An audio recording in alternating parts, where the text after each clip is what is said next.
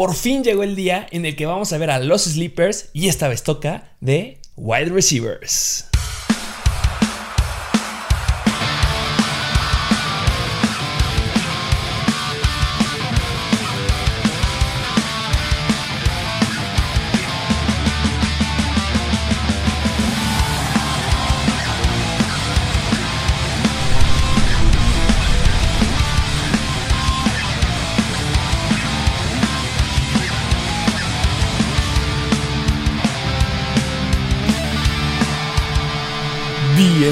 Bienvenidos a un nuevo episodio. Este episodio ya quería que llegara. Al fin sí, sí. llegó. Estamos con los sleepers. Esos jugadores que a veces no conoces, que justo lo habíamos dicho la vez pasada, o la vez que hablamos de generalidades.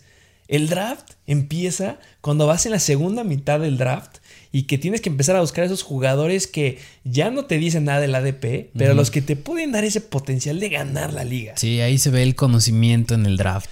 ¿Qué tan preparado vienes? ¿Qué tanto sabes de la NFL? ¿Qué tanto sabes de college? O sea, vamos a tocar a muchos novatos. Sí, vamos sí. a tomar, lo que me gusta es que vamos a tomar a novatos en su segunda temporada, o sea, ya se consideran veteranos, pero ya después de que tengan un poquito de conocimiento de qué es la NFL y el gran potencial que nos demostraban para 2020, ya ahorita se va a explotar.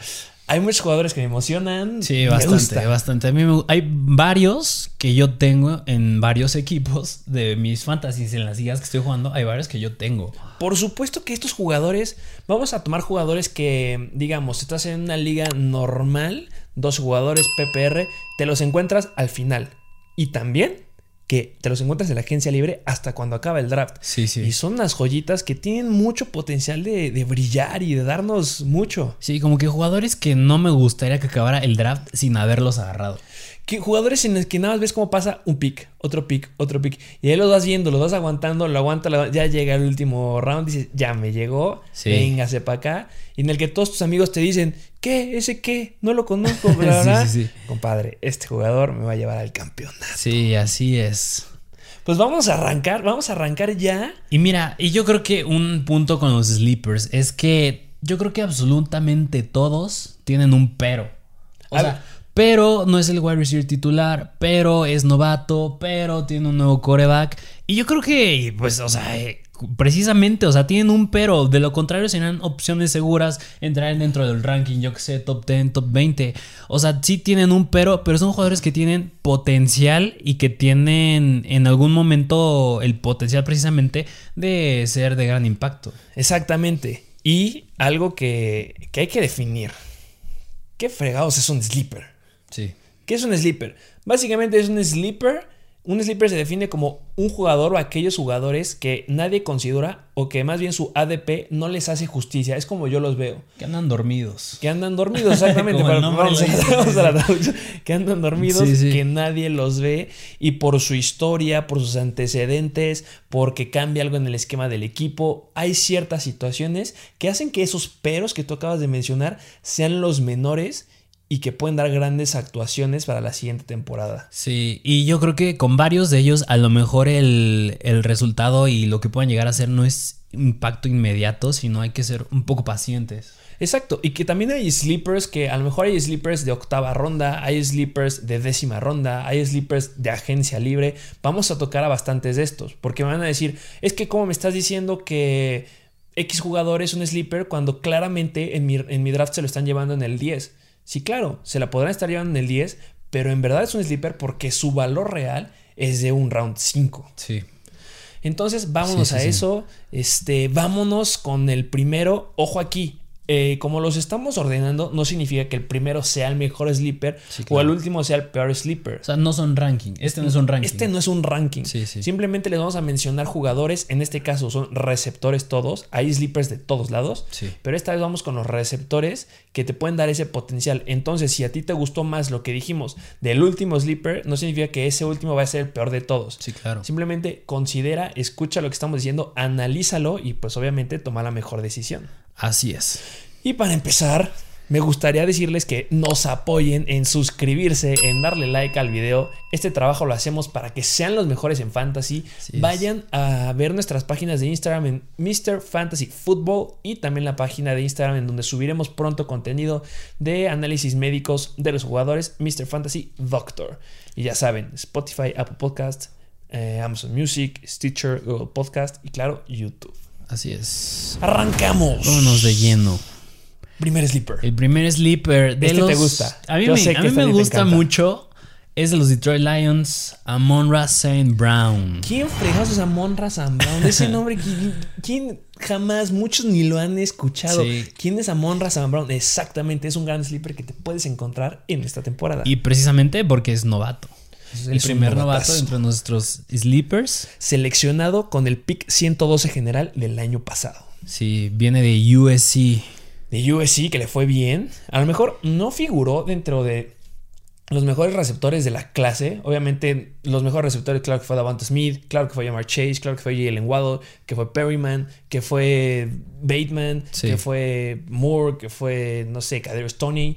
Y este como que no figuraba. No. Pero aquí lo que lo hace en Sleeper es a dónde llega. Sí, precisamente la situación en la que se encuentra y como lo dijimos en nuestro ranking de ends, podría ser un poco similar la situación en la que se encuentra TJ Hawkinson, que es que no hay receptores en ese equipo y se van los dos estelares. O sea, que era Detroit Lions, nulo ataque aéreo. Sí. ¿Quiénes se fueron? Marvin Jones, Kenny Golladay, Dania Mendola, o sea, los receptores que eran los relevantes ya no están. Ok, y ahorita está Breshad Perryman, Tyrell Williams y justo detrás se encuentra Amon Ra St. Brown. Exactamente, atrasito, pero no tan atrás por mucho tiempo, a mi consideración. Sí. Llega a un gran lugar, tiene, va a tener una buena oportunidad de objetivos de inmediato. Sí, claro. O sea, a diferencia de otros receptores, no sé, por mencionar eh, de algún otro equipo, eh, vayamos a los Steelers, que llegó Deontay Johnson hace unas temporadas, no tuvo una, una cantidad de pases o de targets inmediato porque estaba Yuyu, porque había otros receptores que pues, tenían otra relevancia. Aquí sabemos que Amon Ra St. Brown, desde el primer partido, va a tener una relevancia importante.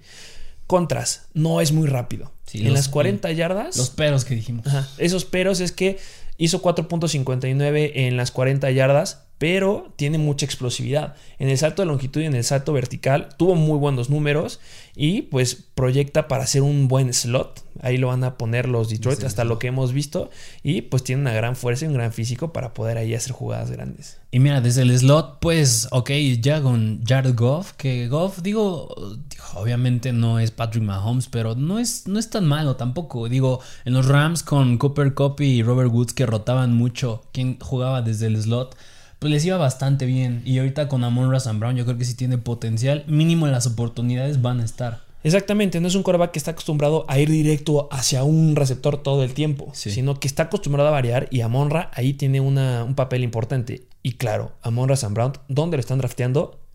En ningún lugar. Agencia libre. Amonra Sam Brown te lo encuentras en agencia libre. Sí, sí.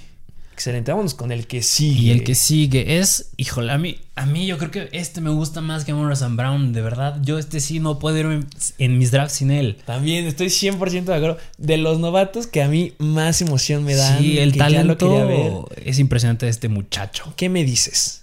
¿Quién debió haber sido el ganador del Heisman? Respóndeme esa pregunta. ¿Quién Mm. tuvo que haberlo ganado? Mira, si no ganarlo mínimo, evitar que lo hubiera ganado Devonta Smith es Jalen Waddle. Jalen Waddle, que se fue a los Jalen Miami Waddle. Dolphins, Dolphins proveniente de Alabama. Y es que yo creo que nada Wow. más hay que ver el talento y en especial la velocidad que tiene este compadre. Pero talento, a ver, ¿por qué tengo que ver el talento? ¿Por qué están diciendo que tuvo que haberse llevado el Heisman y ni siquiera figuró este, cuando acabó la temporada y en los candidatos? Pues porque se sí. lastimó. Sí, claro. Una lástima. No pudimos ver a Jalen Waddle en su última temporada y eso me dolió. Y, y pues si no saben bien qué le pasó, pues que vayan a ver el análisis a Mr. Fancy Doctor, que ahí ya está el análisis. El análisis ya está en Mr. Fantasy Doctor. Son carpetas con videos de la lesión. Se analiza con estudios clínicos acerca de lo que dice la ciencia de cómo puede regresar y se responden algunas dudas ahí. Pero pues vamos a decirles más o menos qué pasó. Se lastimó el tobillo, se lo dislocó en la cuarta semana, si no mal recuerdo. Y en esas cuatro semanas que tuvo de su última temporada, tuvo 567 yardas y 4 touchdowns. Si ustedes se van a ver los highlights de Jalen Waddle, ¿qué es lo que van a ver? Van a ver a un receptor extremadamente rápido, siempre solo en sus La coberturas, velocidad. con jugadas grandes en cada partido. Sí. En cada partido. También regresa kickoffs, regresa punts. Entonces es un gran wide receiver. Un dato muy interesante. Jalen Waddle, por la situación que vivimos en la pandemia, no corrió, no se le cronometraron las 40 yardas. Pero los análisis de los partidos y todo, muchos analistas lo colocaban como el wide receiver más rápido de todo el país. Así de Sí, fácil. Sí, sí, no, sí, tiene una velocidad impresionante y, y mira, del por qué yo considero, y tú también yo creo, por qué tuvo que haber ganado el Heisman o no ganarlo, sino al mínimo evitar que Devonta Smith fuera el receptor más relevante en Alabama, a mí me gusta comparar las semanas en las que pues, los dos estuvieron sanos, en las que estuvo Waddle y en las que estuvo Devonta. Venga. Y mira, Waddle tuvo 139 yardas por partido y Devonta 121. Bastante similares. Ambos estaban teniendo un touchdown por partido, pero la diferencia es en las atrapadas. O sea, Devonta Smith está teniendo 11 atrapadas por partido mientras Waddle 6. O sea que Waddle estaba teniendo más yardas y la misma cantidad de touchdowns que el ganador del Heisman en menos atrapadas. Con la mitad de las atrapadas. Así y es. ve las yardas. Y las yardas, o sea, estaban siendo que unas 10, 18 yardas más por partido. Y no cualquier atrapada. Tenía grandes recepciones. Sí, Devon. claro. Tiene buenas manos. Un problema. Otra vez, vámonos a los peros. Un pero de Waddle no tiene un gran tamaño. Obviamente puede llegar a dificultar esto. Muchos consideran que ese ha sido el gran problema de algunos wide rec- wide receivers importantes como Marquise Brown o Deshaun Jackson. Igual de Von Smith, que son palitos. Exactamente. Pero espérame. Igual físico que Jalen Waddle lo tiene Tyreek Hill y Antonio Brown. Entonces ese pero se minimiza bastante. O sea, no vengan a decir, es que no tiene mucho físico. No me importa. Otro pero, llega a competir. Compite con Davante Parker y compite contra Will Fuller, que quien Sí. acaba de llegar a, a los Miami Dolphins. ¿Cómo se hace ese pero chiquito? Bueno, que Jalen Waddle primera se me hace más rápido que ellos Sí, sí. y que Jalen Waddle es de esos tres el único que no se ha perdido tiempo importante o no se perdió tiempo importante en el training camp. Jalen Waddle tuvo muchas repeticiones con Tua Tagovailoa. Y déjame decirte que Waddle y Tua Tagovailoa ya se conocían Sí, porque claro. Tua Tagovailoa estaba en Alabama y le lanzaba en las que fue sus mejores temporadas de Jalen Waddle. Sí, sí. Entonces, al no perderte repeticiones, al estar trabajando a cada rato con este Tua Tagovailoa y tener estas oportunidades en las prácticas conjuntas, vas haciendo una buena relación, cosa que no pasó con Davante Parker, cosa que no pasó con Will Fuller. Recordemos que Will Fuller se pierde el primer partido de la temporada debido a que es un, un problema que tuvo de la temporada pasada que le, restringieron algunos partidos. Nada más se pierde uno y llega un Davante Parker que pues no ha jugado casi nada, no ha visto oportunidades en el training camp. Entonces Jalen Waddle figura como ya empezar a dar mucha relevancia desde el primer momento y eso es lo que dicen los reportes. Y mira, aunque ya conozca a Tagovailoa, si los rumores son ciertos y si se da, si llega de Sean Watson, se va a ir al cielo Jalen Waddle. Al cielo. Y Jalen Waddle y Will Fuller, digo, porque Will Fuller ya conoce a Watson y... También eso pasa. No es que Will Fuller lo considere un sleeper, pero muchos lo están infravalo- infravalorando en sus fantasies por el problema del primer partido. Pero es un gran wide receiver. Sí, no, de mis favoritos, Jalen Waddle de los Sleepers. ¿Y qué se espera de los Miami Dolphins al principio? Pues que van a usar a Waddle, obviamente con su velocidad, va a acumular yardas. Donde lo encuentren que esté solo, ahí se la van a lanzar, porque saben que Waddle les va a producir yardas después de la recepción. Sí. Y eso es muy bueno. Sí, sí, claro. Y vámonos con el que sigue. Que digo, a mí este no me gusta tanto como Jalen Waddle, pero me, es de mis favoritos también. ¿Quién es? Darnell Mooney de los Chicago Bears. Darnell Mooney. Porque, mira, yo nada más estoy esperando a que entre Fields para que se vaya al cielo. Mooney. No eres tú, somos todos. sí, todos sí. ya queremos que no Sí, esté el 100%. pelirrojito y dejen a Justin Fields. Sí, y mira, yo creo que es muy notorio que uno de sus puntos a favor es que corre las rutas excelente. Todos hemos visto ese video en el que se come a Jalen Ramsey, al mejor corner de la NFL. Y no nada más a él, le juega muy bien a todos los corners. Nos habla de su gran potencial, o sea, no es como que no, lo vimos bien en college, ya lo hemos visto en la NFL Sí. y hay mucho potencial. Sí. Su piedra en el zapato, ¿quién ha sido? Pues los corebacks Sí, de Chicago. coreback. El coreback, porque digo, pues estaba Trubisky, ya se fue. Igual estaba Anthony Miller, que le quitaba ciertas oportunidades, también ya no está. ¿Y quiénes quedan? Los únicos que están es Allen Robinson y en el número 2, indiscutible, Darnell Mooney. Sí. En la temporada pasada no es que no haya sido un cero por completo, atrapó un pase mínimo en cada juego, terminó con 98 targets y pues obviamente va a seguir eso, nada va a cambiar, no llegó nadie en el ataque aéreo que le llegue a cambiar esa perspectiva que hay. Y mira, dos cosas que yo vi que, en que se notó mucho el que coreback tenía es una estadística que se llama Unrealized Air Yards, o sea, las yardas que pudieron haber sido. O sea, ¿a qué me refiero? A que las yardas que o fueron por un balón que se voló, que fue lanzado más largo, que no era pues prácticamente atrapable y acabó en el número 10 con 740 yardas. O sea que nada más los corebacks lo echaban para atrás en el potencial que podría darnos en la temporada pasada. Y va de la mano con los deep targets, o sea, los pases largos, que de 23 que le lanzaron, nada más 7 eran atrapables. No inventes. O sea, un buen de oportunidades se le fueron ahí a Mooney. A ver, pero una, una pregunta importante. ¿Justin Fields podrá ser ese coreback que aprovecha a Darnell Mooney en esos pases largos? Y mira, yo creo que sí, porque en los últimos 5 años Fields fue rankeado el 6 en pases en, de los jugadores que vienen en college, que ah, están en college. O sea, el sexto mejor lanzando pases largos en los últimos cinco años. O sea, sí es uh. una muestra grande para, para así decir que Fields es bueno en los pases largos. Ok. Y también otro punto es que comparan mucho a Darnell Mooney con ahorita uno de los mejores receptores que consideran de college, que es Chris Olavi. Okay. Chris Olavi pues está proyectado a ser de los top wide receivers en irse en el draft del próximo año. Y Chris Olavi con quien jugaba Justin Fields en la temporada. Sí, precisamente. Si ahorita Chris Olavi es quien es, es, bueno, gracias al talento que tiene y gracias a Justin Fields. Entonces, estamos hablando que Justin Fields Viene de college, siendo un gran coreback en pases largos, está acostumbrado a tener un receptor que esté solo para aventarse a lejos y Darnell Mooney es el receptor que está listo que le llegue un coreback que le atine y que le ponga el balón cuando está lejos. Porque Darnell Mooney a lo mejor no tendrá el mejor físico, pero es muy rápido. Recordemos que hizo 4.38 segundos en las 40 yardas. Hay velocidad. Ya lo, lo acabas de decir, lo vimos con Jalen Ramsey. Entonces, cuando se dé esa dupla y se combine Justin Fields con Darnell Mooney va a estar muy interesante.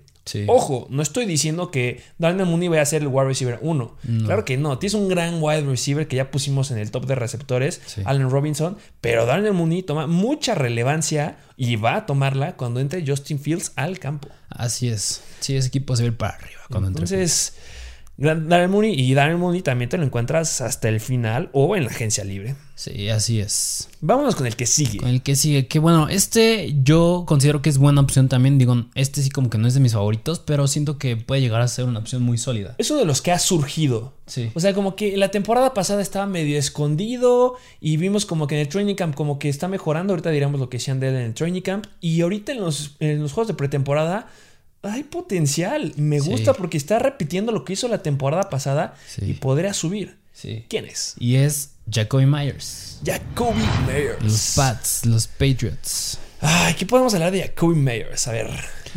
Mira, yo creo que es un jugador que tiene mucho upside en cuanto a, a oportunidades.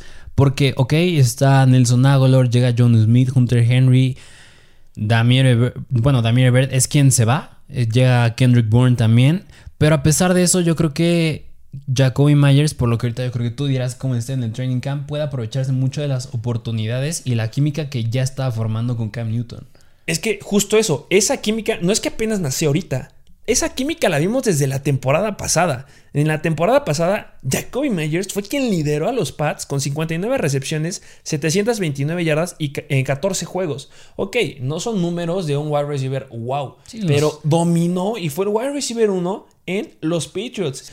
Eso es súper importante. Claro, se está diciendo que va a competir mucho con Kendrick Bourne. Estoy 100% de acuerdo, pero Jacoby Meyers ha sido muy sólido y es de los que a la mayoría de los reporteros les gusta para que siga tomando el liderato. Se habla muy muy bien porque justo dicen de los receptores que retomó de donde estaba en la temporada pasada es Jacoby Meyers. En la temporada pasada fue el primero y en esta está retomando ese lugar para ser el primero.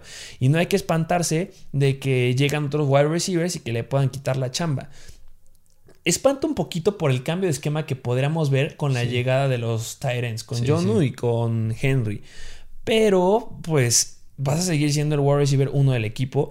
Y yo considero que si tú estás agarrando a un wide receiver 1 de un equipo en la agencia libre después de que pase el draft, hay mucho potencial ahí. Sí, claro. Y aunque yo creo que ya estaba formando, bueno, ya tenía la química con Cam Newton, Mac Jones es de los quarterbacks más certeros que han entrado de college a la NFL. Aún está por ver saber cómo le va con Mac Jones, pero al menos es un quarterback muy certero. Y también se hablaba mucho de, de Kill Harry. Sí, el. Wide receiver que agarraron en la primera ronda y que nada más no ha dado el potencial que esperábamos. Eh, hace unas semanas que me quiero ir de los Pats y ya me voy, pero Bill Belichick le dijo, a ver compadre, ven para acá, vamos a hablar y ya lo sentó y se quiere quedar en los Patriots. Sí, sí, pero a pesar de todas esas cosas que podrían parecer adversas, que es por lo que lo colocan tan abajo, hay potencial ahí. Ahorita, por ejemplo, hablando de ese tipo de wide receivers, me acuerdo de Brandon Cooks, Brandon Cooks. que es un gran wide receiver. Está como sí. wide receiver 1 Sí. y todo el mundo no lo está pelando. Muchos lo están soltando. Sí. Ojo, Brandon Cooks es un wide receiver que tiene la titularidad en ese equipo. Claro, está Tyrod Taylor, estamos hablando de los Houston Texans, pero va a ser el wide receiver 1. Y si yo voy a agarrar un receptor número 1 en el pick de mi round 10, 11, 12, adelante. No va a ser tu wide 1, no va a ser tu wide 2, no va a ser tu flex, va a ser un apoyo. Y qué mejor que tener un wide receiver 1 del equipo en tu banca de fantasy. Sí. Jacoby Meyers hay potencial ahí, ¿eh? Y del lado de Nelson Aguilar, yo creo que a lo mejor y él lo van a yo siento que lo pueden usar de la misma forma que estaba haciendo utilizar en Raiders, que era nada más para pases largos, deep targets. Y yo creo que Jacoby Myers puedes usarlo más al- en la corta y en la mediana distancia.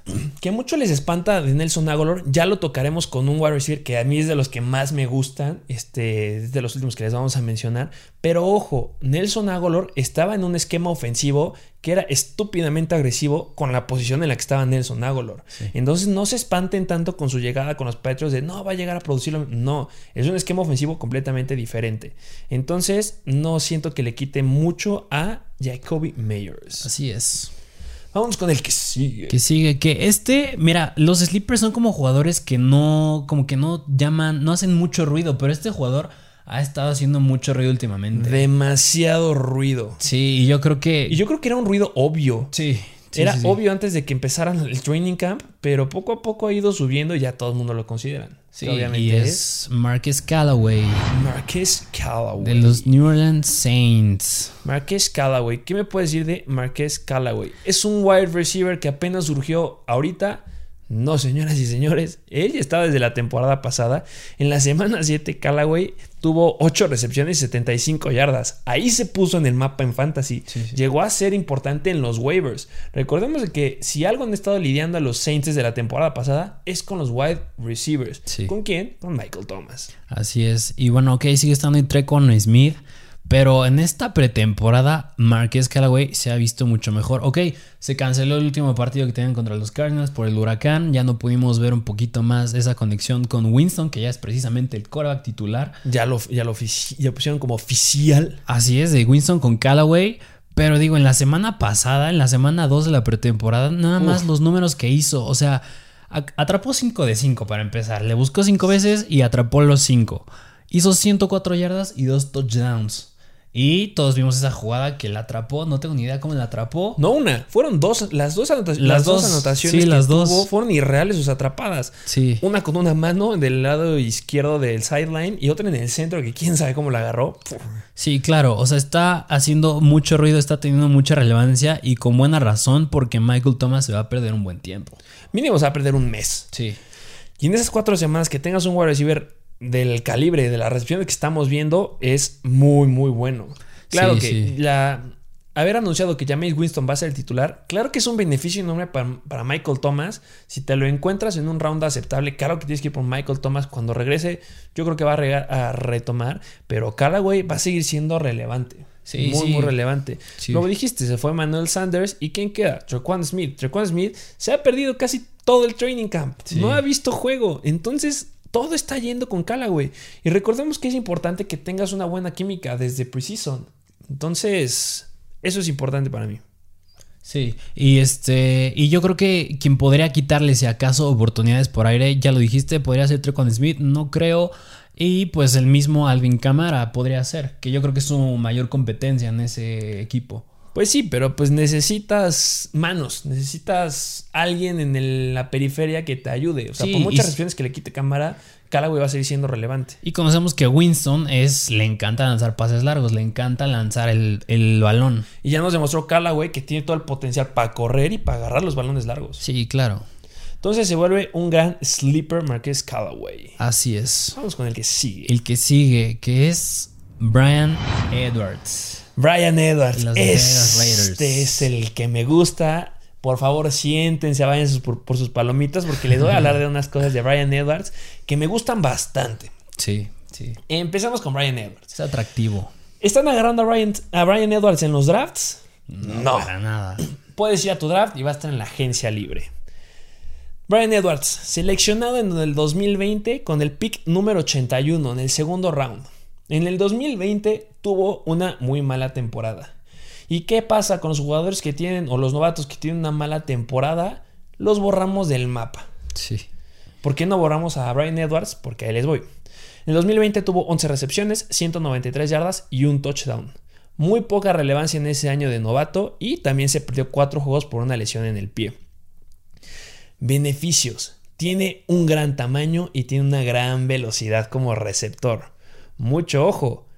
Los reporteros, ha habido algunos que lo han comparado con Randy Moss. No estoy diciendo que vaya a ser Randy Moss, obviamente, pero para que ciertos informes te digan que se parece a Randy Moss, va. Incluso yo recuerdo que le llegaron a preguntar a Derek Carr y decía que le recordaba a Davante Adams en college. Le recordaba la O sea, está teniendo muchas comparaciones. y, y no es la última. El head coach John Gruden le preguntaron, ¿y sabes con quién lo comparó?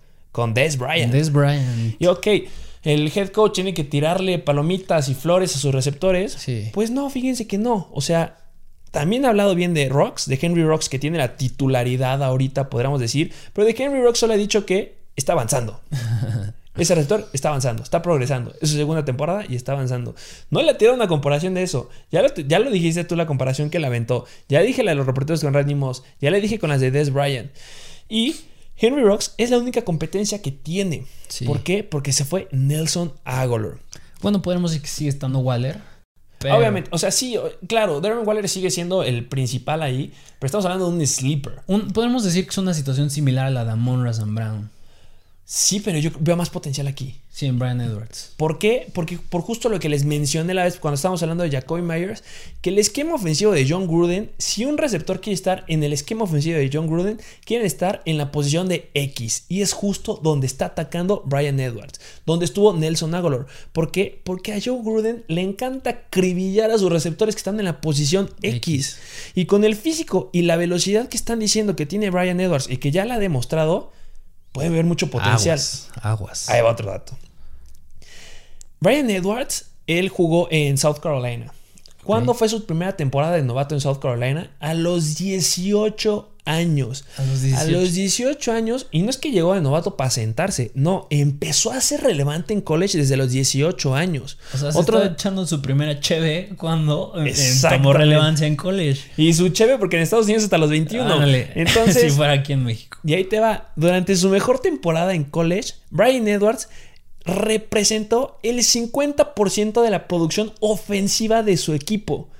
Ve la relevancia que tuvo. Empieza a los 18 en South Carolina. Y en su mejor temporada que tuvo en South Carolina, si no hubiera sido por Brian Edwards, South Carolina hubiera llegado a la mitad de puntos, a la mitad de yardas, a la mitad de todo. de cargó al equipo. Cargó al equipo muy cañón. Sí, sí.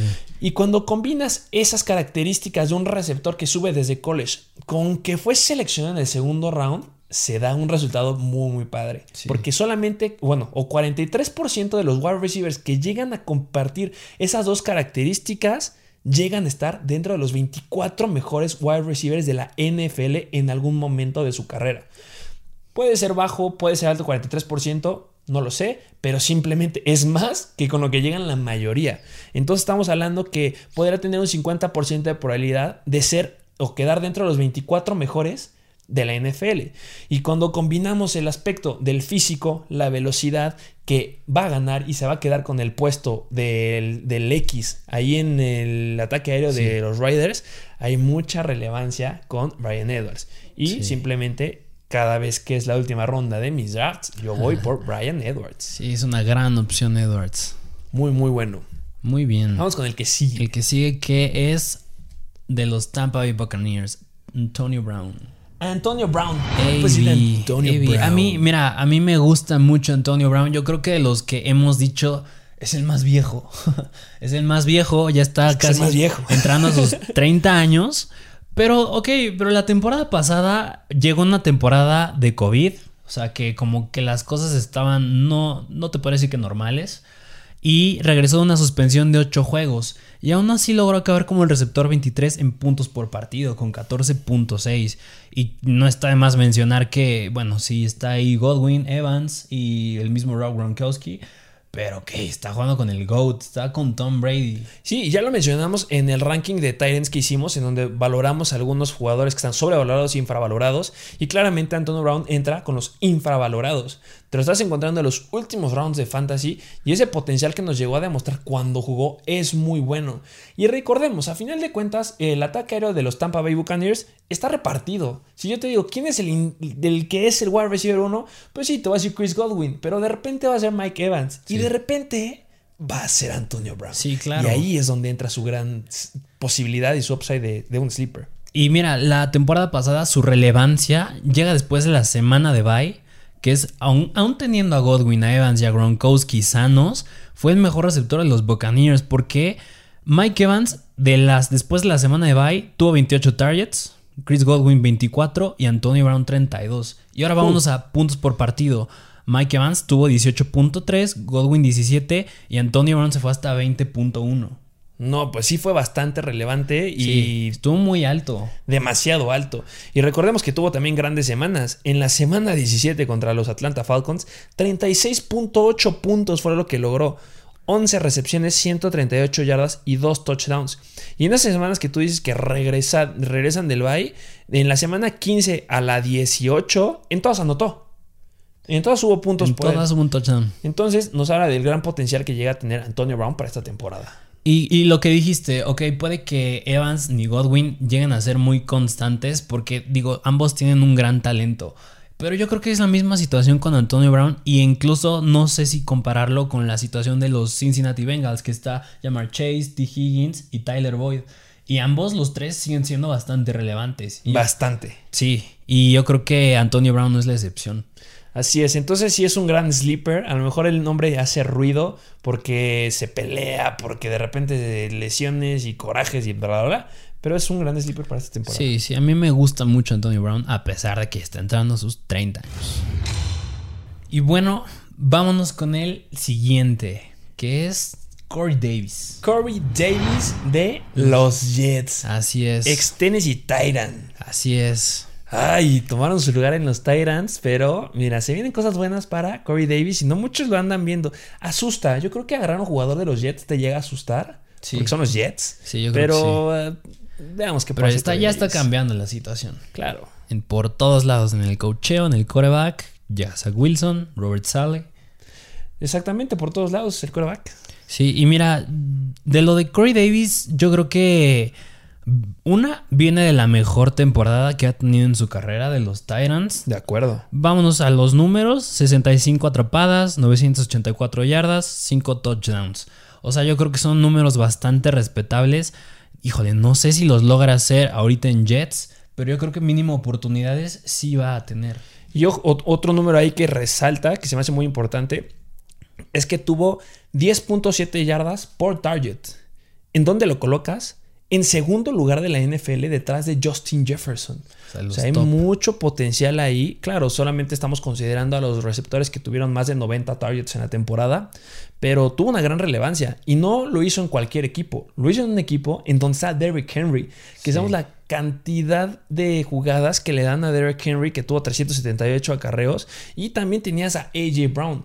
O sea, quedó en segundo lugar en yardas, después de, en yardas por target, sabiendo que está en una ofensiva donde hay muy jugadores muy, muy importantes. Sí, claro. Y ahorita, ok, pues a lo mejor y sigue estando y Jamison Crowder e incluso el mismo que draftearon, Elijah Moore, que está siendo muy relevante en training camp. Ya hablaremos un poquito de él. Pero yo creo que aún así puede. Corey Davis siento que es de los más eficientes en ese core de wide receivers. Exactamente, llega a competir con los que ya dijiste, Crowder, Mims, Moore.